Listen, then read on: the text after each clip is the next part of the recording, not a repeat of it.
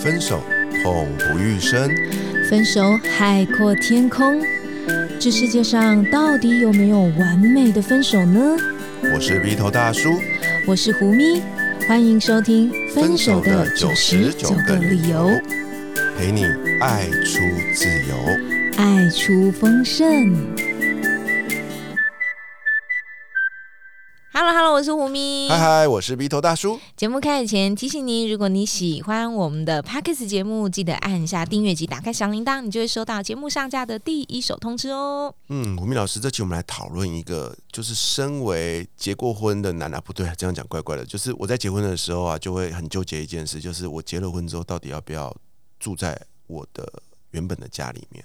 哦，就是连同太太，包括未来也许会生孩子，全家一起继续跟爸爸妈妈住在一起。对啊，因为你知道吗？我们从小到大就是就是长大了，就是尤其东方人啦，都会习惯跟父母住在一起嘛，直到所谓的成家嘛，对不对？成家所谓的成家就是成立另外一个家，嗯哼，那我就要到外面去住啊。可是你也知道现在哦哦，这个万物皆涨啊，然后薪水又没涨啊，所以。年轻人要出去独自的这个租个房子啊，好的生活下其实是颇有难度啊。嗯，可这是你个人的问题吗？应该不是你想不想继续住在一起，这也得问问要结婚的对象的意见。是的，所以这集我们来讨论这个问题，就是哇，当你一个人要面临到一对伴侣啦，要好不容易走到人生的下一个阶段的时候，就会纠结在这个点，我们到底要住在哪儿？我们要怎么样的心态？那这时候通常会有几个选择。当然，就第一个，两个人勇敢一点就出去住了，成立完全属于自己的家庭。第二个呢，就是跑去这个叫夫家住嘛，对不对？嗯啊，我我身边有很多人是这样做的啊。那也有少部分哦，是跑到这个叫做什么女方女方的家里去住。哦，这个我很真的是很少听过。但是我身边是有这样，而且我我我我有观察到，其实这样其实有的也过得还不错。嗯，这是很微妙的，对。对，那也有一些就是在这三种里面跳来跳去的，他们都在尝试一个最好的生活方式。当然会因应不同的人生阶段，比如说有的人是小两口刚结婚就出去住嘛，但是有了小孩子之后，哇，突然发现没有人照顾，活不下去，所以这时候又会再跳到原本的选择，可能跑去跟夫家住啊，啊，或者是怎么样。所以我们今天来好好讨论这个问题。嗯，我觉得我们可以 focus 在一件事情，就是因为我认为好像还是女性蛮容易遇到这件事情，就是到底要不要住到夫家去？这样对？为什么用夫家？也不单纯只是说要不要跟公婆同住，因为用夫家的意思是说，也许那个夫家并不一定只有公婆。可是个大家庭，也许你还会再遇到小叔啊什么之类的这样子，对，所以要不要住进男方的家里啊？我们要讨论是这件事情。嗯，男方的家里。对，那因为这还是比较在台湾的传统社会里面，多少还是会就是大部分女性都还是能够感觉到这种压力，就我觉得男生还比较少。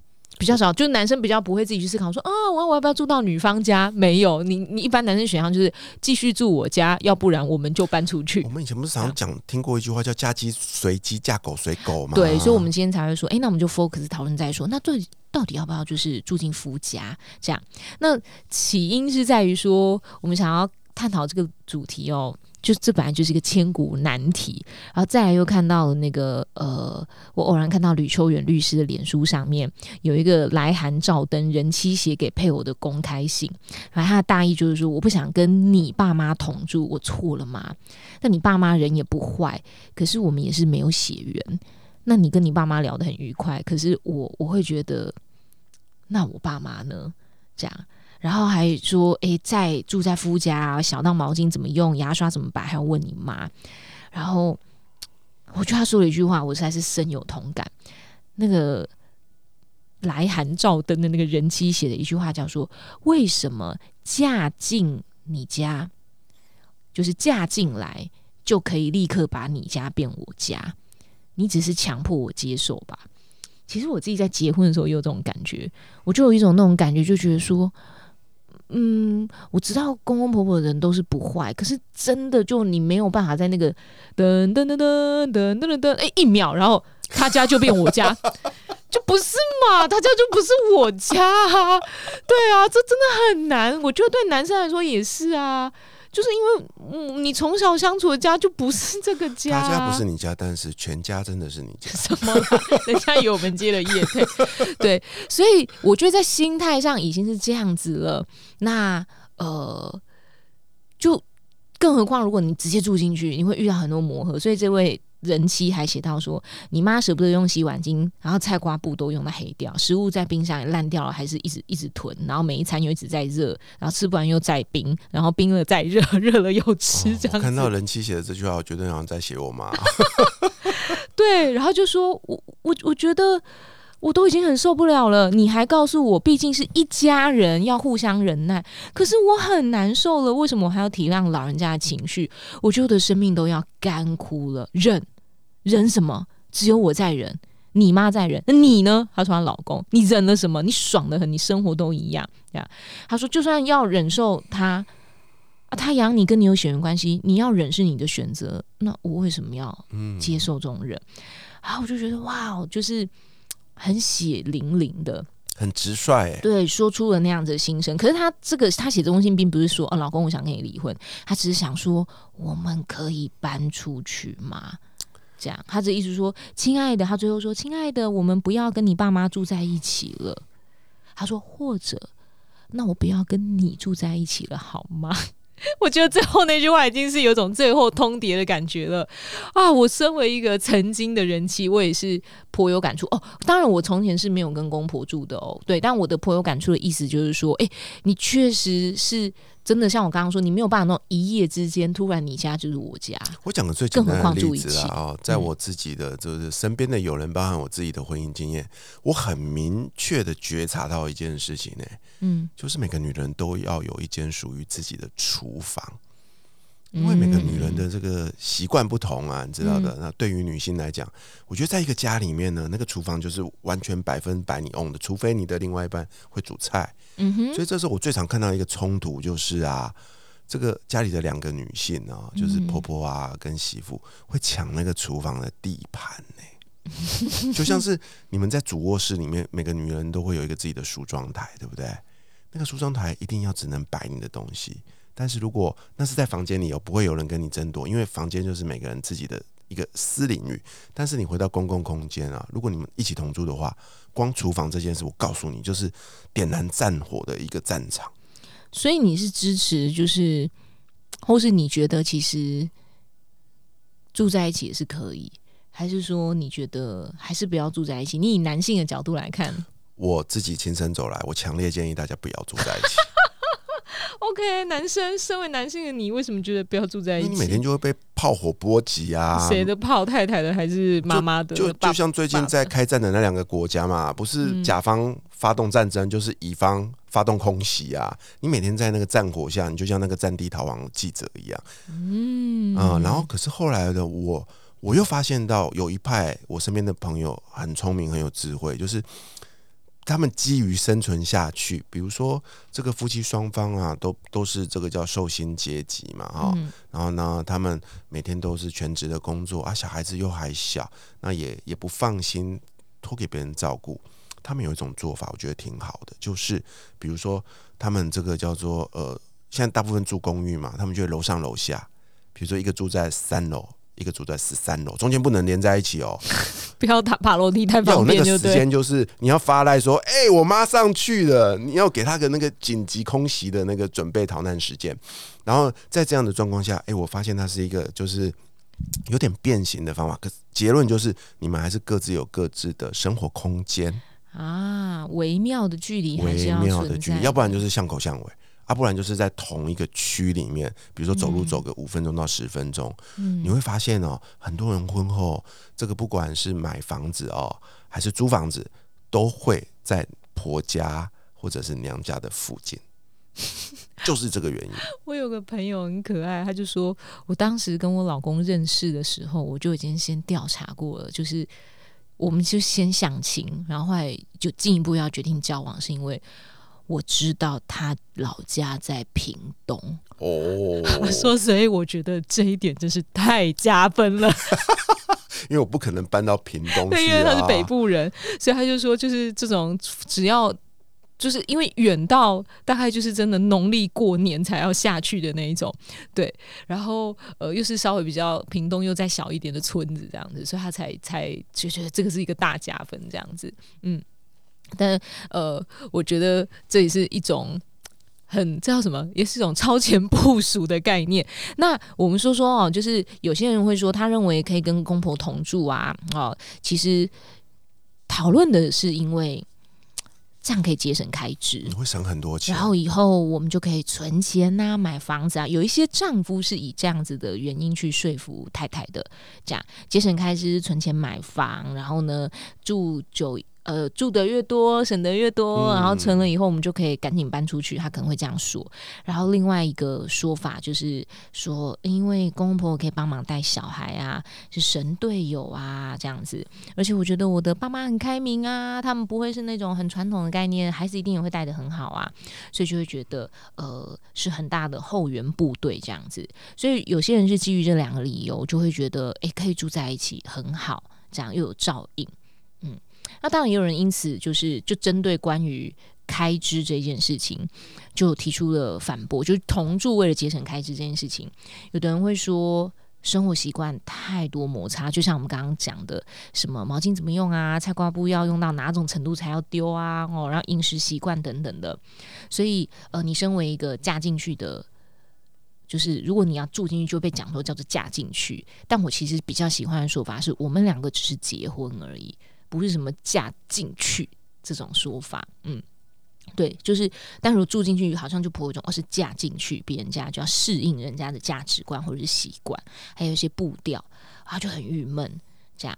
然后，呃，带小孩子的神队友这件事情，其实我自己是觉得，就是我们换另外一个角度去想哦，其实你的公公或者是婆婆。我看过一个婆婆，她这样子说：“她说，其实我觉得我只是想要好好疼孙子，我没有想要教孙子，陪伴就好。教孙子是你们的事，嗯。所以如果呃如果有冲突的时候，我觉得这句话真的是可以值得拿来思考的。就是有的人会讲说什么，呃，那。”他们哪是什么神队友啊？然后观念其实没有很好。我们换个角度来说，其实照顾孩子真的就是父母自己的责任。所以其实不要去寄望说，呃，孩子给公婆带这样，或者是给那个呃，这个叫什么岳父岳母带，嗯，这样子。对，如果他愿意，他非常愿意，相当乐意，我认为应该要支付人家薪酬。我认为是这样子，对，就是因为有时候我们呃夫妻双方啊，哦伴侣双方因为职业的关系，可能不想让职业生涯中断嘛，所以需要有人帮带孩子。那你可以寻求专业的保姆。那如果你不放心，那你要给家中长辈的话，我认为是需要提供薪资的，对，因为你有提供薪资的时候，你自己心里面就不会是那种。不负责任的那种，那那 这个要用什么形容词？就是不珍惜。对对对对对，然后你会觉得那是应该，然后诸多嫌弃之类的这样子。对，呃，然后但是与此同时，有一个点，就我刚刚说的那个，有的时候你的爸爸妈妈或他的爸爸妈妈，是不是只是想要好好的爱孙子、陪孙子？他其实。不是活到这把年纪还要带孙子这样子，而且有时候是他们也不知道怎么教。像我妈就常跟我撂一句狠话，就说：“你嘎给干，你嘎给嘎啦。”事实是这样子啊，是啊，对啊。然后刚刚回头到第一点，我们说节省开支，然后以后我们就可以存钱啊、买房子啊之类的。我觉得有两件事情哦。好了，我就直接说，我个人也是比较倾向于不要住在一起的那种。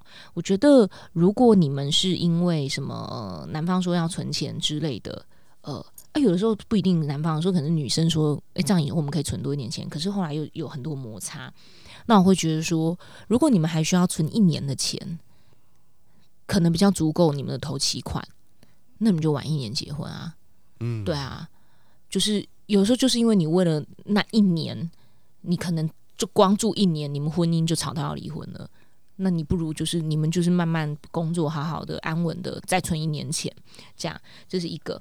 然后再来就是呃，你不要觉得说，哎，我心胸很。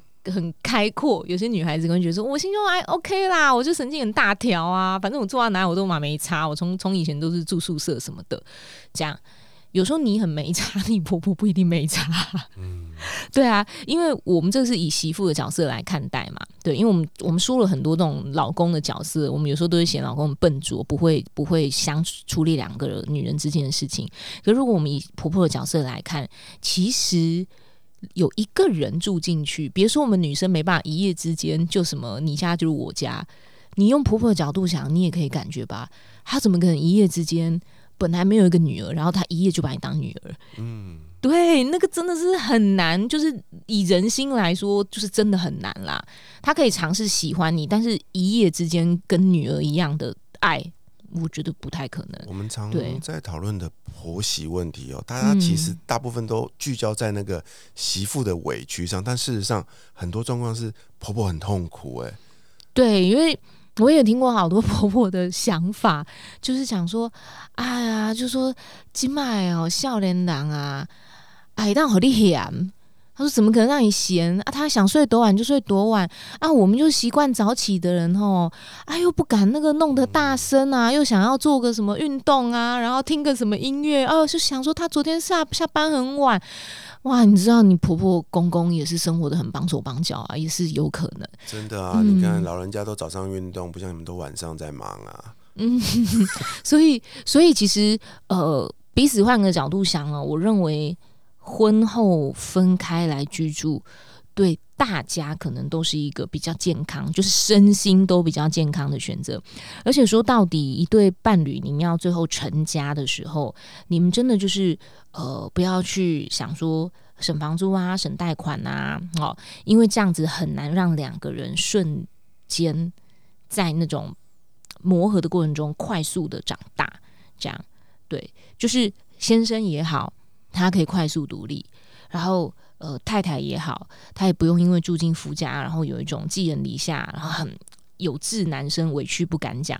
因为如果是住进夫家来说的话，哦，男生当然摩擦啊，因为呢他很习惯啊，对不对？他早就适应了，所以对女性来说，其实忍耐的经常会是女性，嗯，所以就是我们刚刚说的这种，就是我们自己找一个房子。租委屈一点，大家先租小一点的。如果钱不够多，然后再等等，我们稍微再等等。例如说存够钱，晚一些些结婚这样子。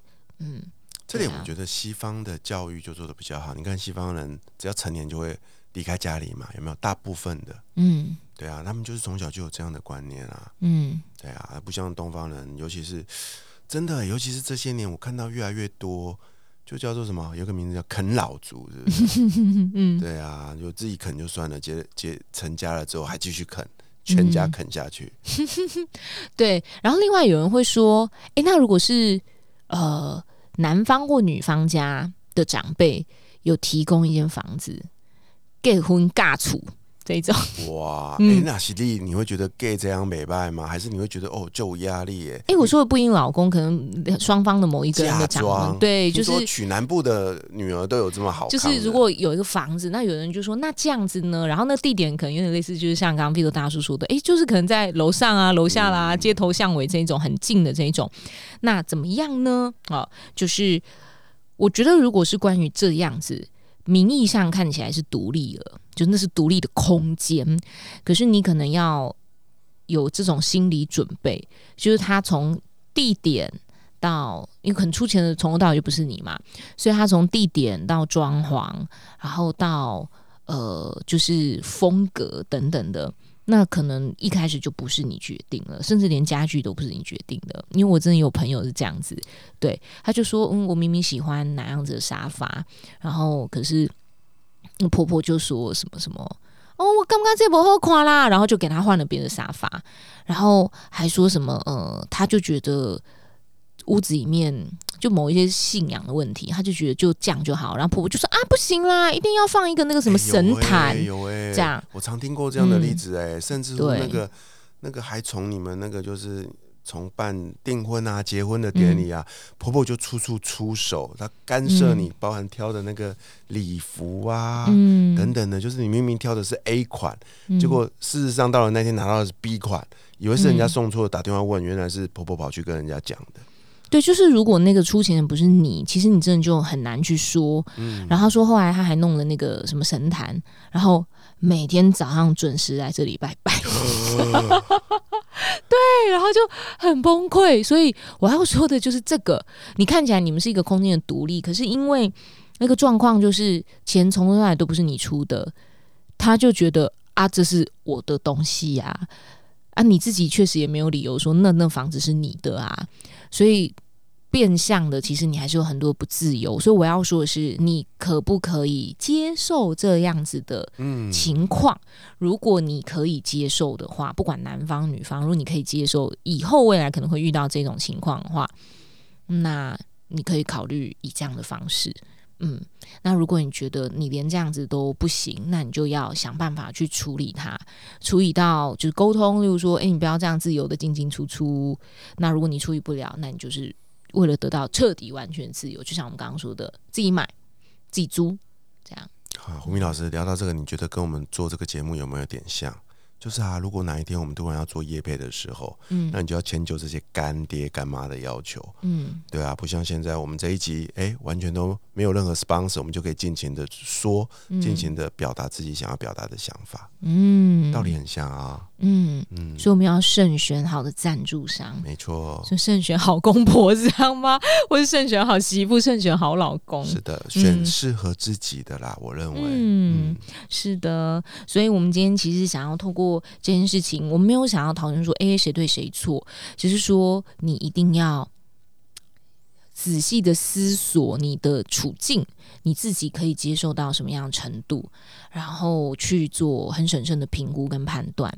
那与我跟 Vito 大叔的经验而言，诶，我这样可以代为你下结论吗？我们都是觉得哈，就是不要住在一起比较好。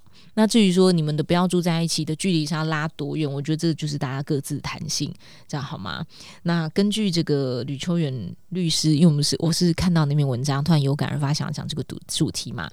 根据吕秋远律师，他以前我曾经看他写一篇文章，他这么说，他就说，呃，他认为有三个诀窍，如何处理好婆媳关系。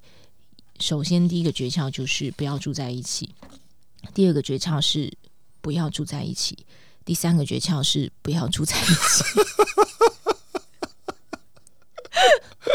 有够直白，是的，那我跟大叔也是觉得是这样子，就是说大家各自有彼此独立的空间是很好的，对于彼此双方的家庭来说，其实都是一个健康的身心关系。对，但是啊，嗯如果你真的蛮不行啊，因为一些外在啊或内在的原因，不得不要住在一起。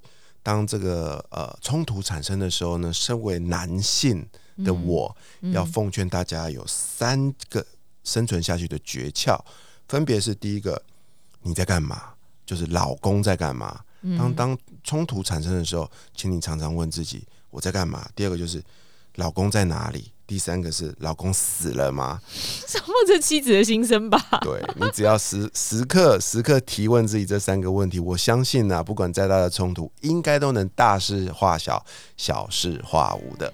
没错，那新朋友如果听到这里，喜欢我们今天对于男女议题相处分享的话，记得为我们留下好评价，让我们知道你喜欢这个主题。那欢迎追踪胡咪老师跟 Vito 大叔的粉丝专业，与我们近距离互动，相关的讯息都会放在这集节目资讯栏里。永远记得活好现在，未来绽放。我是胡咪，我是鼻头大叔，我们下一集见，拜拜拜拜